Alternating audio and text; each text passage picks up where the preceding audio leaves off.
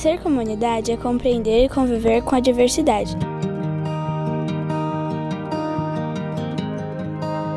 É deixar de lado o individualismo e abraçar o próximo, independentemente do nome ou idade. É não se conformar com o mundo. Começando pela sua cidade. Ser comunidade é dedicar seu dom à missão. Mas também é ser cuidado. Seja no acolher do irmão, no batizar ou no repartir do pão. Pois quando somos um só corpo, aí sim somos comunidade. Viva em comunidade. Viva a comunidade. Bom dia, gente. Bom dia ao pessoal que nos acompanha também pela internet nesse momento. E eu queria pedir licença para o pessoal da internet, ou talvez eu tenha uma missão para eles também, para fazer o seguinte: todos vocês que estão aqui, primeiro, eu queria convidar vocês a se levantarem. Vocês podiam se levantar? Segundo, eu queria que você ah, presta atenção na instrução, olhasse ao seu redor e identificasse três, quatro pessoas que você não conhece e perguntasse o nome delas, de onde elas são, se elas são já aqui da comunidade ou não. Faça isso, por favor, três, quatro pessoas. O pessoal da internet, nesse tempo, pode ficar em pé também, dar uma descansada.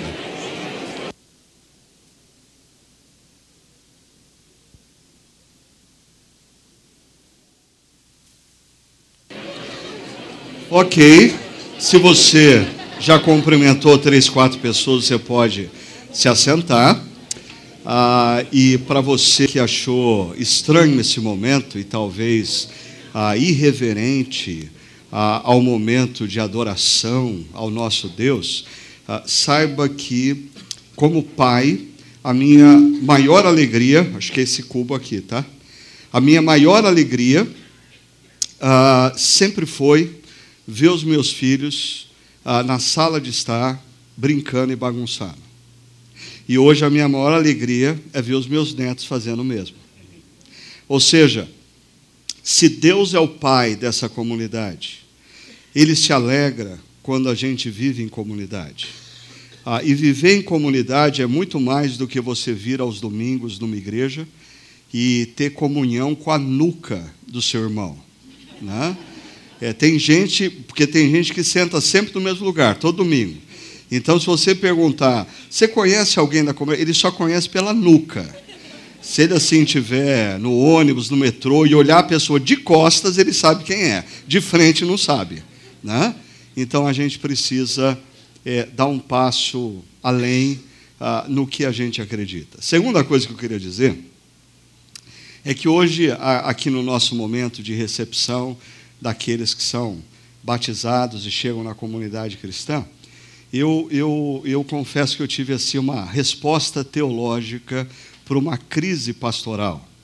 Pelo seguinte, primeiro, sempre me soou muito estranho, numa comunidade cristã, quando pessoas estão chegando na comunidade é, e dizendo: Olha, eu entendi quem é Jesus, eu me rendi ao amor de Deus, e eu agora sou discípulo de Jesus. E a comunidade ouvia isso passivamente. Aí, uma das nossas, um dos nossos campos começou com uma história que era a hora que a pessoa subia à frente para dizer essas palavras, aplaudia a pessoa. Eu achei legal, porque eu acho que esse é o momento de alegria Lucas 15, duas vezes, Jesus diz que o Pai se alegra, né? a, a grande festa nos céus, quando um pecador, uma pessoa que estava longe de Deus, compreende quem é Jesus e se rende.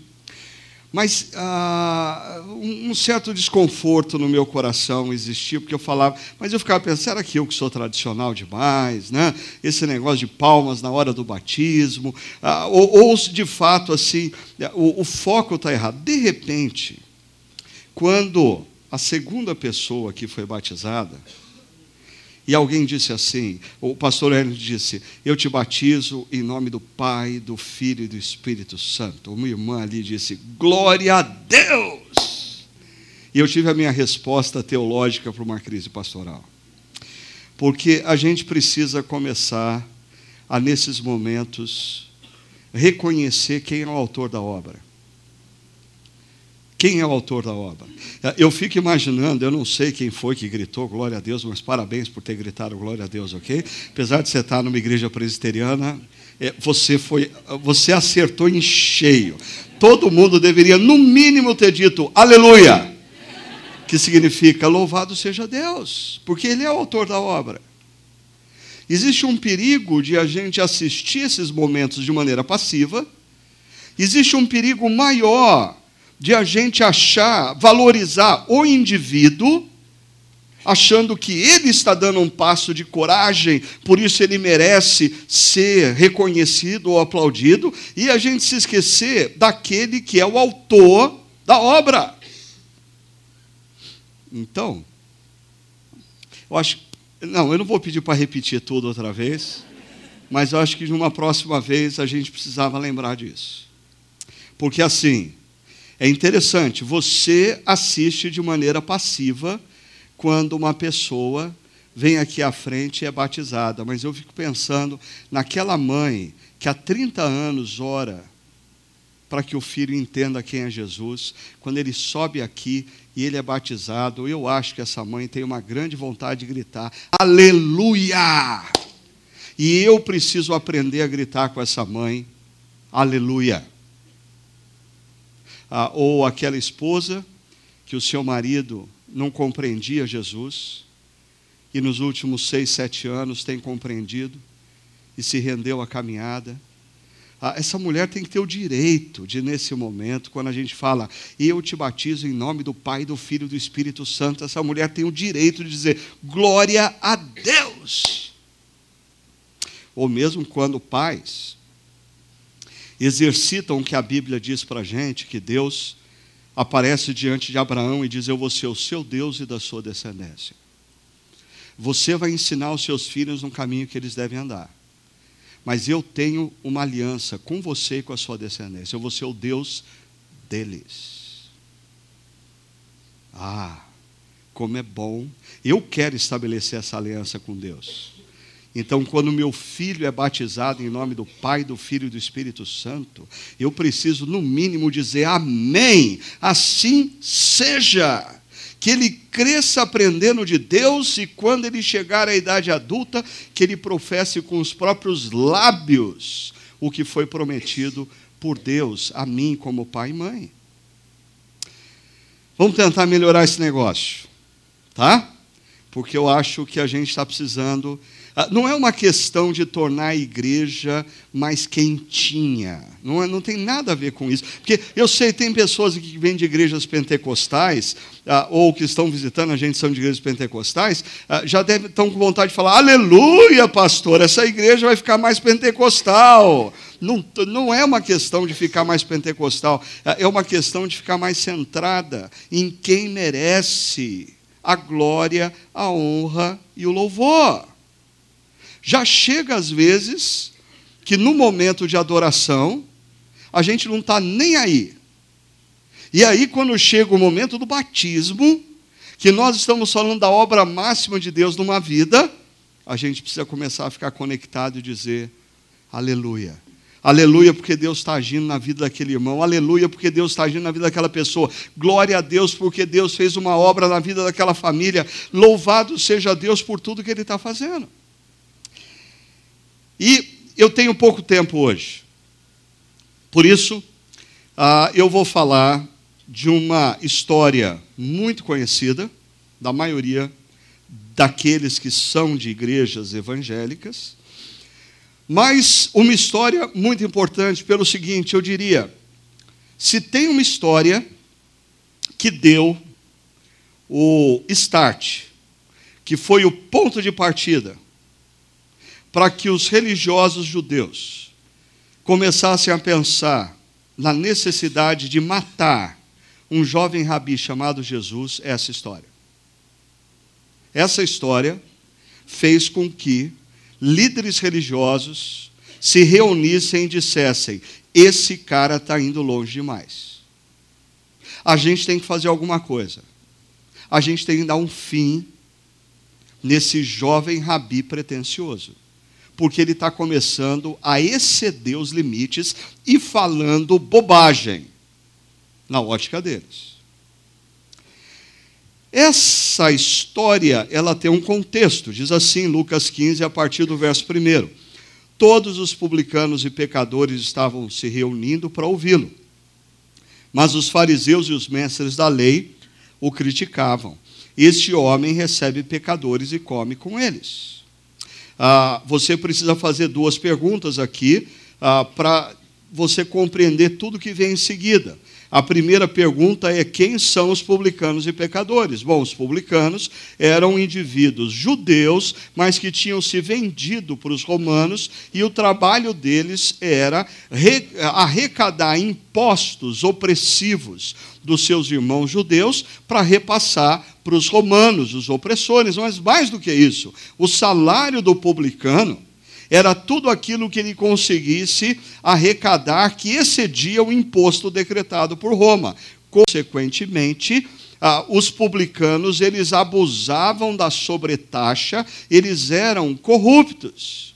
Quem são os pecadores? No contexto dos evangelhos, via de regra, são pessoas que não se adequam à moral social familiar. Prostitutas, pessoas que lidam com libertinagem, principalmente na área sexual, ah, Jesus estava sentado à mesa com essas pessoas. E quando você escuta essa história, você ah, faz igual você participou do batismo. Ah, ok, mais um. Que diferente. Então, deixa eu te chocar. Se Jesus estivesse nos dias de hoje, ah, quando ele fala ah, e eu vou falar, por favor, entendam, na ótica dos religiosos, na ótica dos religiosos, quem seriam talvez os publicanos e pecadores que Jesus teria à volta da mesa? Deixa eu dar algumas dicas. Se os publicanos eram corruptos, possivelmente Jesus estaria ah, tomando um café da manhã numa padaria em Campinas ah, com alguns políticos que foram condenados pela Lava Jato. Jesus estaria batendo um papão com Eduardo Cunha. Jesus estaria ouvindo e orando pelo Lula. Ah, você começou a ficar indignado com Jesus? Então você começou a entender a história. Ah, mas não era só esse grupo que estava com Jesus. Ah, o pessoal que tinha saído da passeata LGBT chegou na padaria e sentou em torno da mesa com Jesus. Eles estavam lá, junto com Jesus. Aqueles que normalmente os religiosos repudiam, estavam sentados à mesa com Jesus. É esse Jesus que você segue, você sabia disso? Mas eu sei que alguns de vocês estão começando a ficar indignados comigo. Fique com Jesus. E aí, diz o texto, que esses publicanos e pecadores se reuniam para ouvir Jesus. Em contrapartida, os fariseus e os mestres da lei, quem eram esses indivíduos? Eram os religiosos, eram aqueles que se achavam acima da média, eram aqueles que, por causa da sua conduta moral, por causa da sua prática religiosa, eles acreditavam piamente que Deus os amava, que Deus gostava mais deles do que esses publicanos e pecadores. Por quê? Porque eles eram melhores moralmente e as práticas deles, religiosas, todo domingo, na igreja, dando dízimo, eles eram superiores. Ou seja, eles eram tomados por uma arrogância que os fazia críticos da postura de Jesus. Ah, esse contexto é chave para você compreender o que vai acontecer em seguida. Porque Jesus passa a contar uma parábola. E, na verdade, o, o, verso 3 fala uma parábola, mas daí Jesus conta uma parábola, segue de outra parábola e segue de outra parábola. Então, na verdade, é um conjunto de três parábolas ah, com a mesma mensagem. Veja só. A primeira, um homem possuía 100 ovelhas e perdeu uma. Aí o cara sai, vai e acha a ovelha, volta para casa e faz uma grande festa, um grande churrasco de ovelha, para celebrar que ele encontrou a ovelha perdida. Ou seja, ele gasta mais com o churrasco do que com a ovelha que ele encontrou. Ah, e o texto diz assim: termina. Assim também a grande festa nos céus, quando um pecador, quando uma pessoa que andava longe de Deus, compreende quem é Jesus e volta para os braços do Pai. Ah, aí vem a segunda história. Uma mulher possuía dez dracmas, que era uma medida financeira da época, ela perdeu uma delas. E, depois de procurar a casa inteira, ela encontra. E quando ela encontra, o que ela faz? Ela faz uma festa que custa nove dracmas para celebrar a dracma perdida. Eu sei, você está pensando assim, é burrice. Mas essas três parábolas falam de ser pródigo, de ser, e, e, e a palavra pródigo significa você a, a dar excessivamente, você entregar as coisas a, de maneira excessiva. E essas três palavras, parábolas falam disso, de um homem que encontra a sua ovelha perdida e ele, ele excede em alegria. Uma mulher que acha a sua dracma perdida e excede em alegria. E aí vem a última história. A última história é um homem que possuía dois filhos. Um deles se rebela e rompe com ele. E esse filho que se rebela passa anos longe da casa do pai até que ele volta. E quando ele volta, o pai dá uma grande festa, mata um boi, faz um churrasco imenso para todos os amigos para celebrar a volta do filho. Ah, ok, as três parábolas têm alguém perde algo, alguém reencontra algo e há uma grande festa. Ok? As três parábolas. Só que a última quebra o esquema. Porque a última aparece um elemento novo nessa história. Um fato novo surge no final dessa última história, que é alguém se revolta com a celebração. Alguém fica indignado com a festa. Vamos dar uma olhada nessa última história que diz assim: Um homem tinha dois filhos. O mais novo disse ao seu pai: Pai, chega, eu quero a minha parte da herança eu te considero no meu coração morto. Assim, ele repartiu sua propriedade entre eles. Não muito tempo depois, o filho mais novo, rebelde, reuniu tudo o que tinha e foi para uma região distante. E lá dispersou tudo o que recebeu de herança, vivendo de maneira irresponsável, vivendo irresponsavelmente. Perceba, a essência de toda a ação desse filho mais novo é explicada através da palavra autonomia. Autonomia é sinônimo de independência, de liberdade, de autossuficiência. Quando aquele jovem diz para o seu pai: Eu não quero mais viver debaixo da tua autoridade, eu não quero mais viver debaixo do teu cuidado. Me dá a parte da minha herança, porque eu quero independência, porque eu quero liberdade. Eu não quero mais viver debaixo das suas ordens. Eu quero viver de maneira autossuficiente. Eu vou pegar tudo que você me deu e eu vou fazer o que eu quiser, e os meus projetos vão ser bancados pela parte da minha herança, que você tem que me dar. Ah, mas se você trouxer essa questão da autonomia para essa relação entre esse filho e esse pai, você percebe que a autonomia revela ah, o egocentrismo. O que vale sou eu. Ah, mas e o pai em avançada idade? Não me interessa. O que vale sou eu. Ah, mas o que, que os amigos desse pai vão pensar dele? Não importa. O que vale sou eu. Ah, mas escuta, esse seu pai, ele já está envelhecido, ele precisa de pessoas que cuidem dele, e você vai deixar o seu irmão cuidando sozinho, e o seu irmão, não importa, o que vale sou eu. Eu tenho o direito de ser feliz. Ah, ainda, falta de amor. Porque o egocêntrico só ama, se ama a si mesmo, não ama mais ninguém. Ele não ama o pai, ele não ama o irmão, ele não ama os amigos do pai, ele não ama nada, ele só ama a si mesmo. Ou seja, ele ama os bens do pai, ele não ama o pai. Por fim, ele demonstra uma tremenda irresponsabilidade. Não só na maneira como ele vai gastar dinheiro, mas na maneira como ele lida com o pai. O pai o criou, o pai cuidou dele, o pai, na idade avançada, agora precisa que ele seja responsável e cuide dele, pai, mas ele é irresponsável. Por quê? Porque a autonomia nos leva à irresponsabilidade. A autonomia nos leva a decisões irresponsáveis, egocêntricas, com falta de amor. Perceba.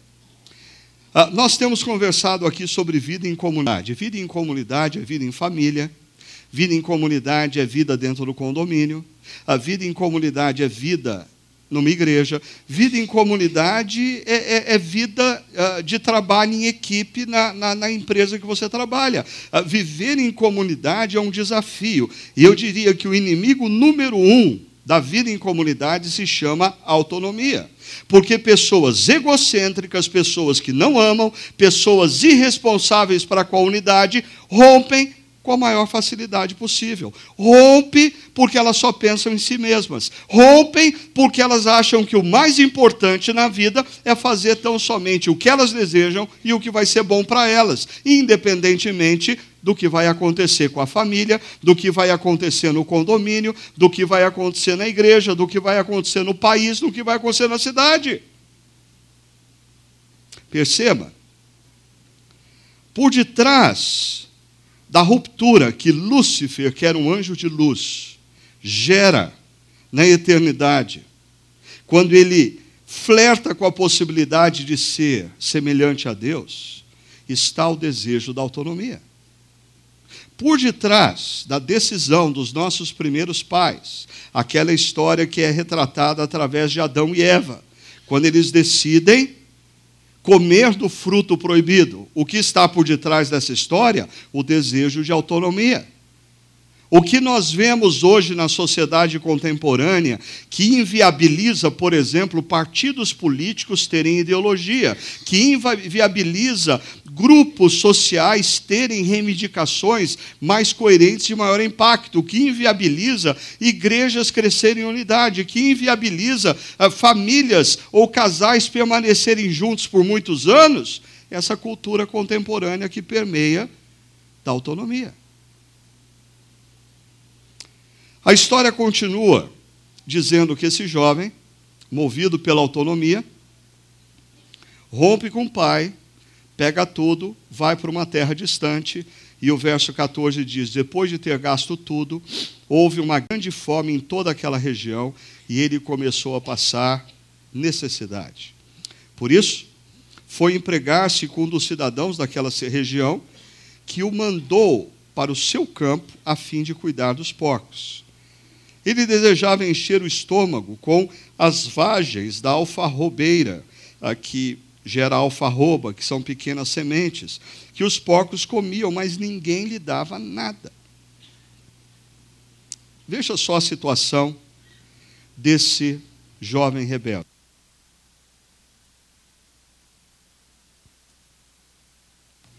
Ele gastou tudo o que tinha. Veio uma grande crise econômica, e a terra começou a passar fome. Ele, particularmente, começou a passar necessidade. Ele foi cuidar dos porcos, ele desejava comer a ração dos porcos, mas não lhe era permitido comer. Em outras palavras, o cara se deu mal.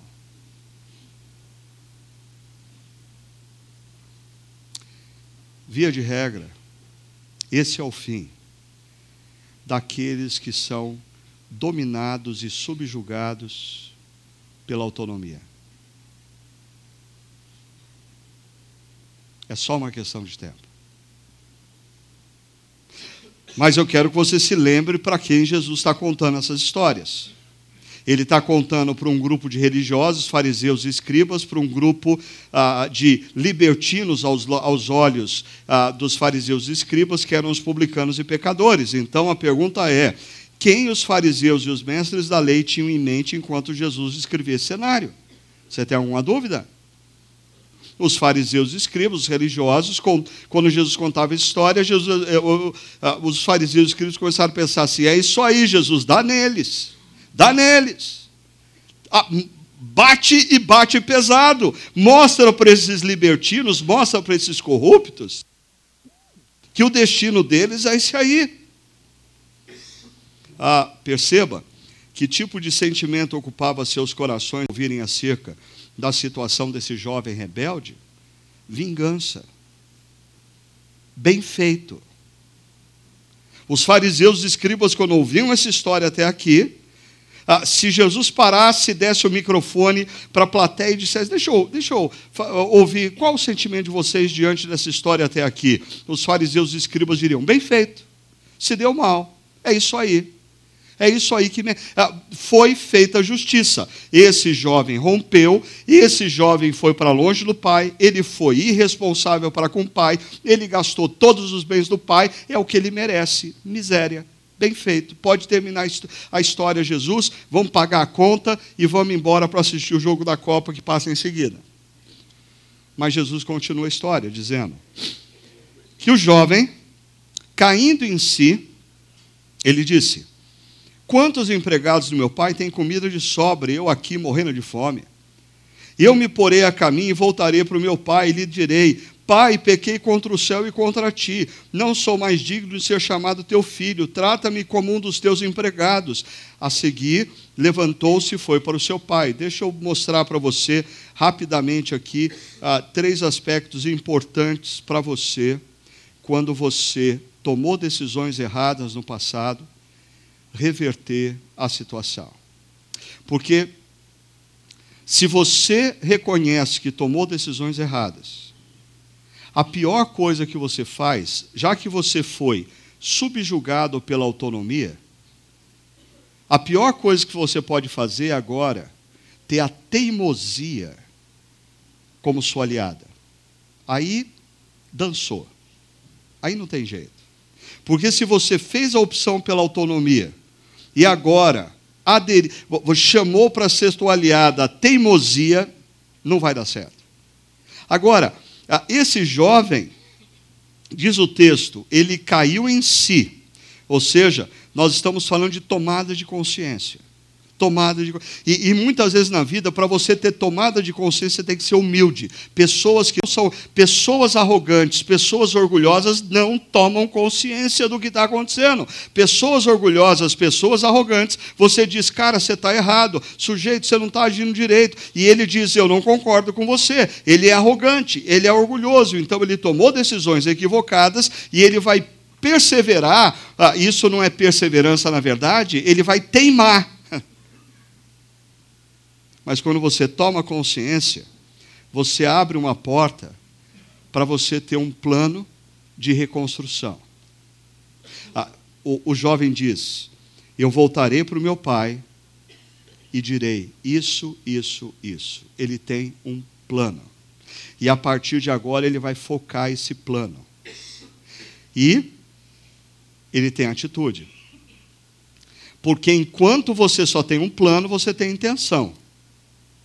Então, tem pessoas que vivem em meio a um problemaço. E elas vão de mal a pior, ladeira abaixo, por quê? Porque elas são teimosas e elas não são humildes de coração para tomar consciência da besteira que fizeram. Mas se você fez a besteira e tomou consciência, joia, Ponto para você. Mas isso não vai mudar nada a sua história se você não parar, tomou consciência, então qual é o plano para eu reverter essa situação? Qual o plano para eu reverter essa situação financeira que eu me meti? Qual é o plano para reverter essa situação no meu casamento? Qual é o plano para eu reverter essa situação com meu filho? Qual o plano para eu reverter minha situação profissional? Ah, só que se você tem só o plano, não resolveu nada ainda.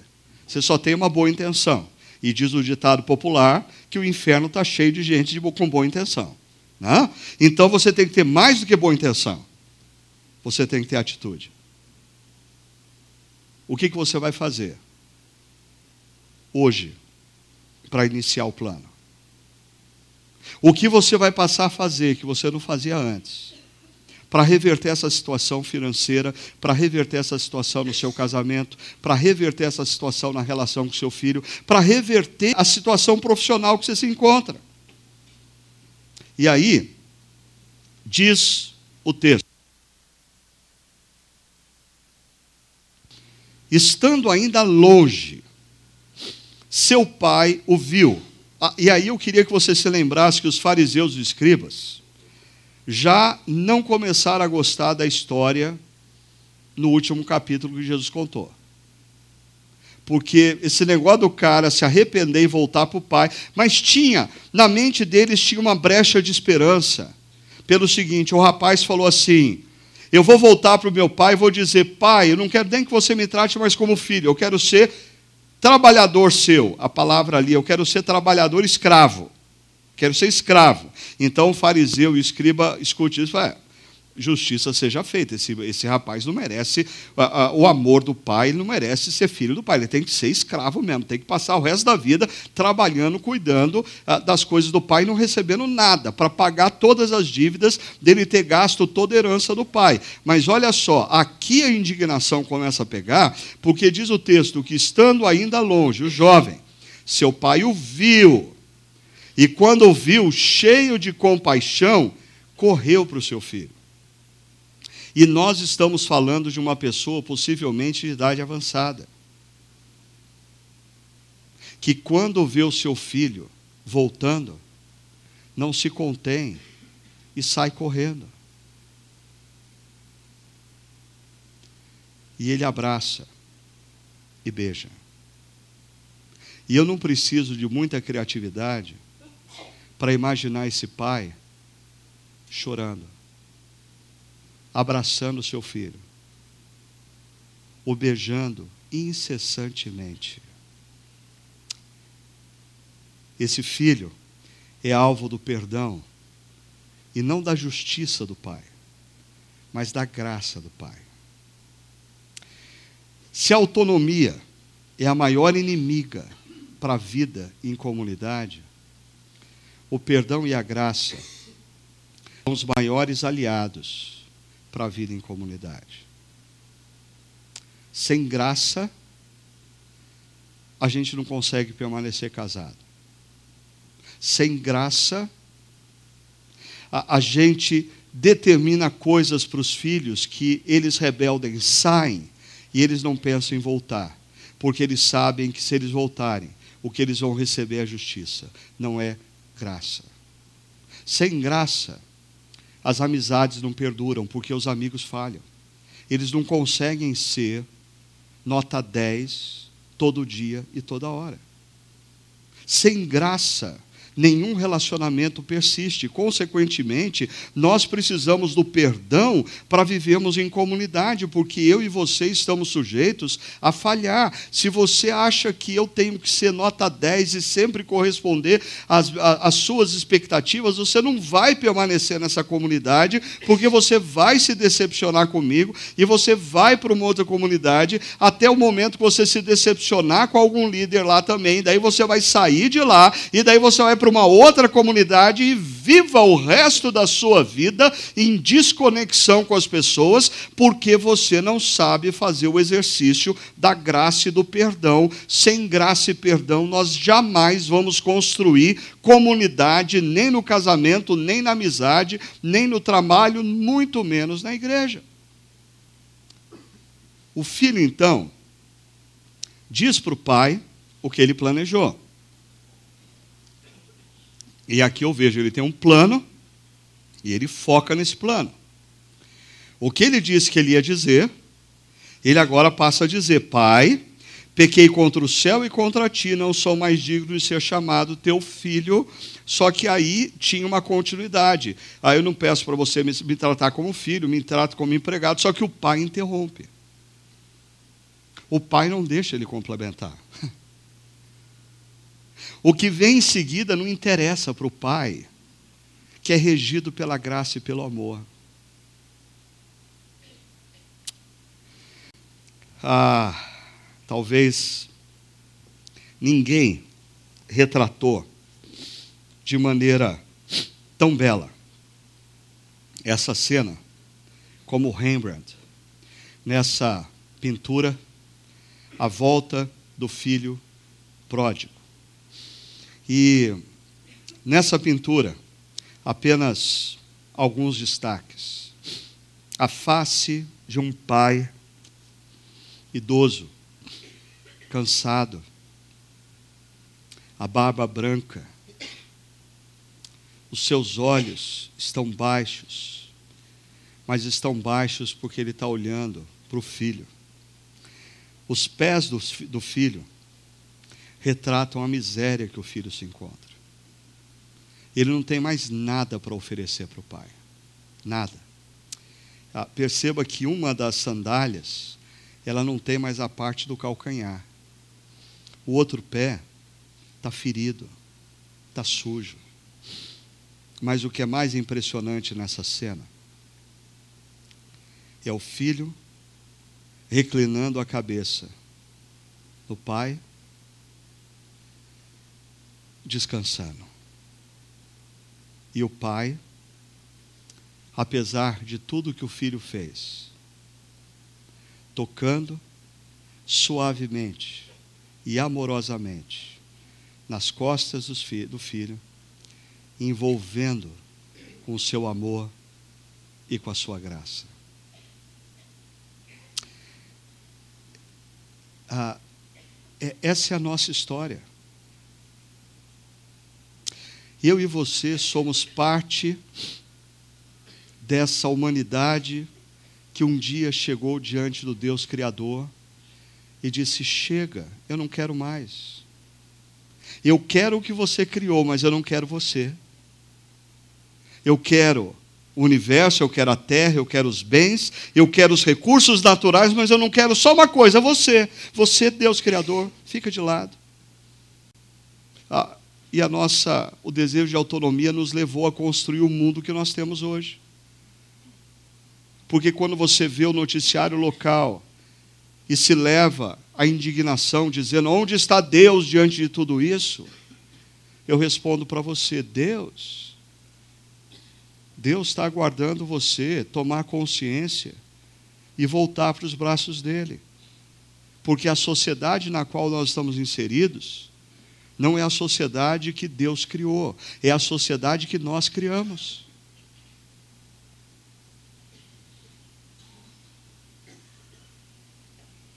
Assim, o texto continua, mas o pai disse aos seus servos: Depressa, Tragam melhor, a melhor roupa e vistam nele, coloquem um anel no seu dedo e, e, calçados em seus pés. Em outras palavras, quando o pai abraça o filho, ele grita: Aleluia! Glória a Deus! Deus agiu, trouxe ele de volta. Ele está nos meus braços. Tragam um novilho gordo e matem-no. Vamos fazer uma festa e alegrar-nos Pois este meu filho estava morto e voltou à vida, ele estava perdido e foi achado. E começaram a festejar o seu regresso.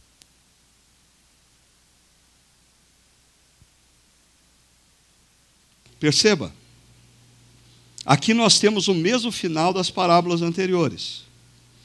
Um homem achou a ovelha perdida e fez uma grande festa.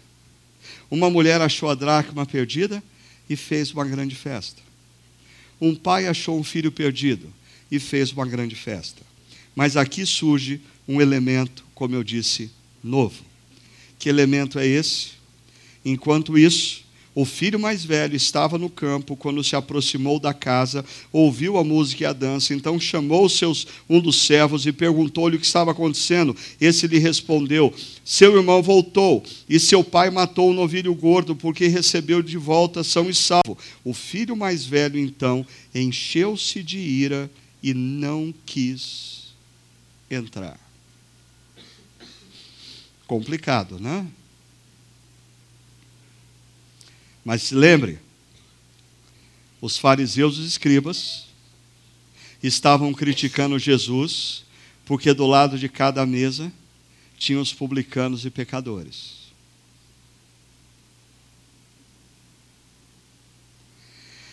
Para mim, uma das melhores imagens que eu tenho desse filho mais velho, desse irmão mais velho, é do personagem criado por Vitor Hugo, o inspetor Javert, na obra Os Miseráveis, e que no filme foi interpretado pelo Russell Crowe. Para quem. eu, eu já citei inúmeras vezes esse ponto, mas só para não deixar ninguém de fora, ah, na história dos miseráveis, ah, existe um personagem central que é Jean Valjean, uma pessoa que passa 19 anos na prisão, 5 anos porque roubou um pão, porque a sua família estava passando fome, 14 anos porque ele tentou fugir inúmeras vezes.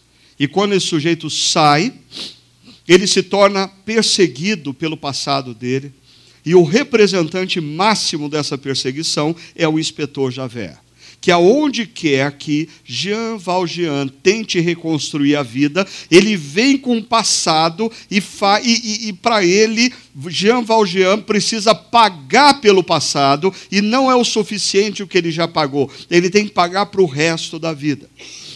Esse inspetor revela um espírito implacável com os que erram, uma visão equivocada de si mesmo, porque ele se acha superior a outros, porque ele não, ele não cometeu os erros que outros cometeram, desconfortável com a graça, ah, porque a, vida de Jean Valjean vai dando certo.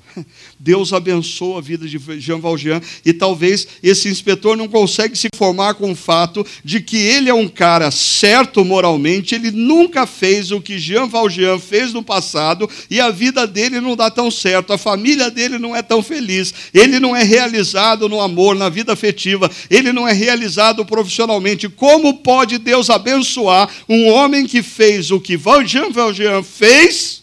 Em detrimento de mim, que sou um cara certinho, casado com a mesma mulher há 50 anos. E ó, a mulher que eu estou casado há 50 anos. Ah, é uma meritocracia na relação com Deus. Deus precisa me abençoar porque eu sou melhor do que Ele. Ah, ele não se sente confortável com a graça. E ele vai ser consumido pela amargura. Para mim, o retrato desse inspetor criado por Vitor Hugo, retrata a síndrome do filho mais velho. E Lucas 15, nós temos esse filho mais velho. Em contrapartida, diz o texto, então seu pai saiu e insistiu com ele. Interessante, esse pai ama os dois filhos. De um lado, ele tem um cara que errou que fez bobagem, mas que venceu a teimosia, tomou consciência e voltou para os seus braços. Do outro lado, ele tem um filho que se acha nota 10, a, a, vigia da moralidade, legalista ao extremo, julga o irmão, mas Deus, o pai ama os dois. E aí, o filho diz assim: veja só, ele respondeu ao seu pai: Olha, todos esses anos tenho trabalhado como um escravo é interessante, né? Ele está com o pai, mas ele não está em intimidade com o pai. Ele não conhece o pai. Ele trabalha para o pai. Ah, eu estou ao teu serviço e nunca desobedeci às tuas ordens. Mas nunca me deste nem um cabrito para eu festejar com os meus amigos. Mas quando volta para casa esse teu filho que esbanjou os teus bens, as prostitutas, matas o novilho gordo para ele. E eu tenho sempre dúvida aqui se de fato o problema desse filho mais velho é que o pai nunca deu o novilho para ele fazer um churrasco com os filhos dele, com os amigos dele depois do jogo do Brasil, ou se ele está indignado porque ele nunca teve coragem de fazer o que o irmão mais velho fez, por medo das consequências. E o irmão mais velho fez, e quando volta, é amado. E aí toda a lógica moralista dele desaba. E ele entra em pânico. Porque ele só não foi, não porque ele ama o pai, ele não foi porque ele tinha medo. O outro tinha coragem. Ele ficou porque amava o pai? Não, porque tinha medo. Medo das consequências. Veja só, esse filho, ele diz: Tenho trabalhado como escravo, nunca desobedeci às suas ordens, nunca me deste nenhum cabrito para festejar com os amigos. Quando volta esse teu filho, esse teu filho, perceba a palavra, que esbanjou os teus bens, matas o novilho gordo para ele. Ah, eu coloquei a mesma imagem anterior para você perceber o seguinte: esse pai não tem um filho perdido, ele tem dois. Ele tem dois filhos perdidos.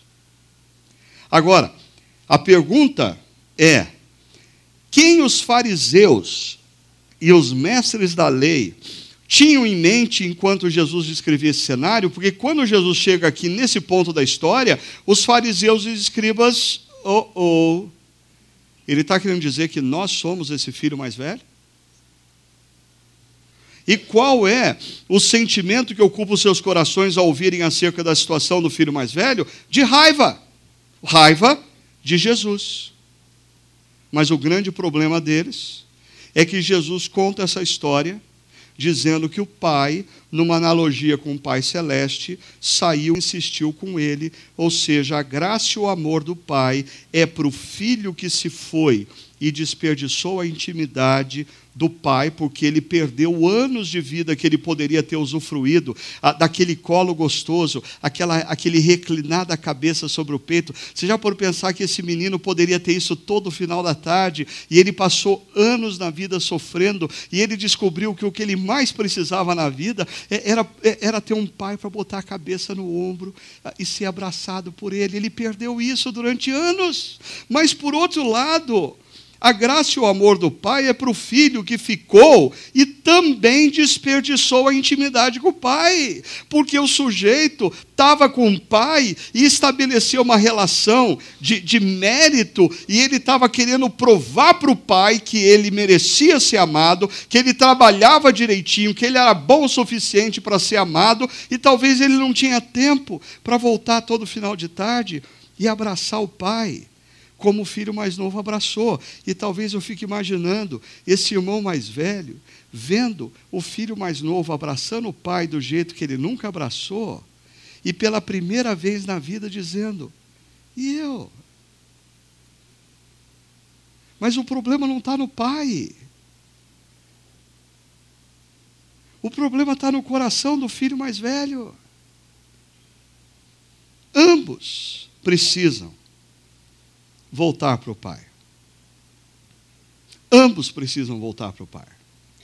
E aí eu concluo dizendo: o anseio pela autonomia tem levado você para longe de Deus e daqueles com quem se propôs a viver em comunidade? Por favor, pare e pense. Como vai sua relação com essa sedução? Esse poder sedutor da autonomia que envolveu Lúcifer, que envolveu Adão e Eva, que envolve a cultura contemporânea. Parece sempre mais fácil você jogar a toalha, jogar tudo para cima e pensar em você mesmo. Ah, mas isso vai te levar para longe de Deus para longe daqueles que te cercam. Família, comunidade cristã.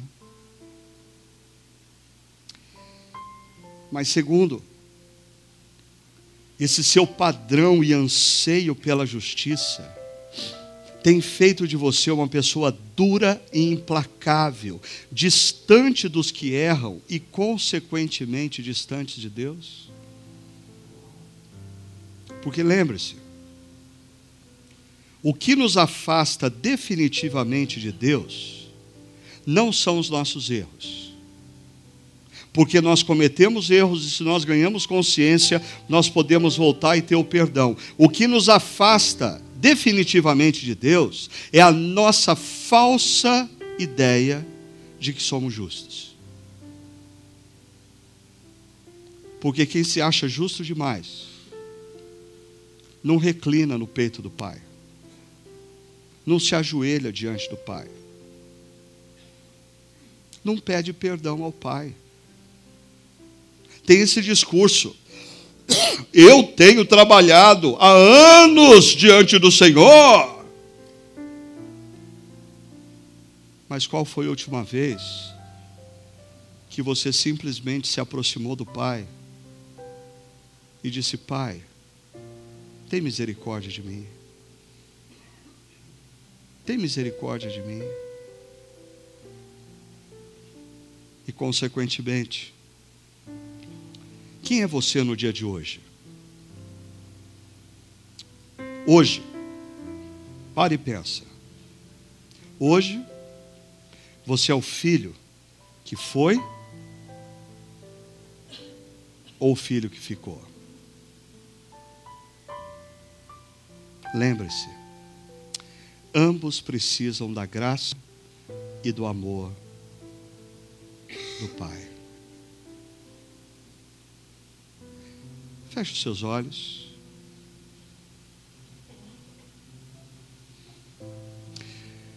Curve-se diante do Pai.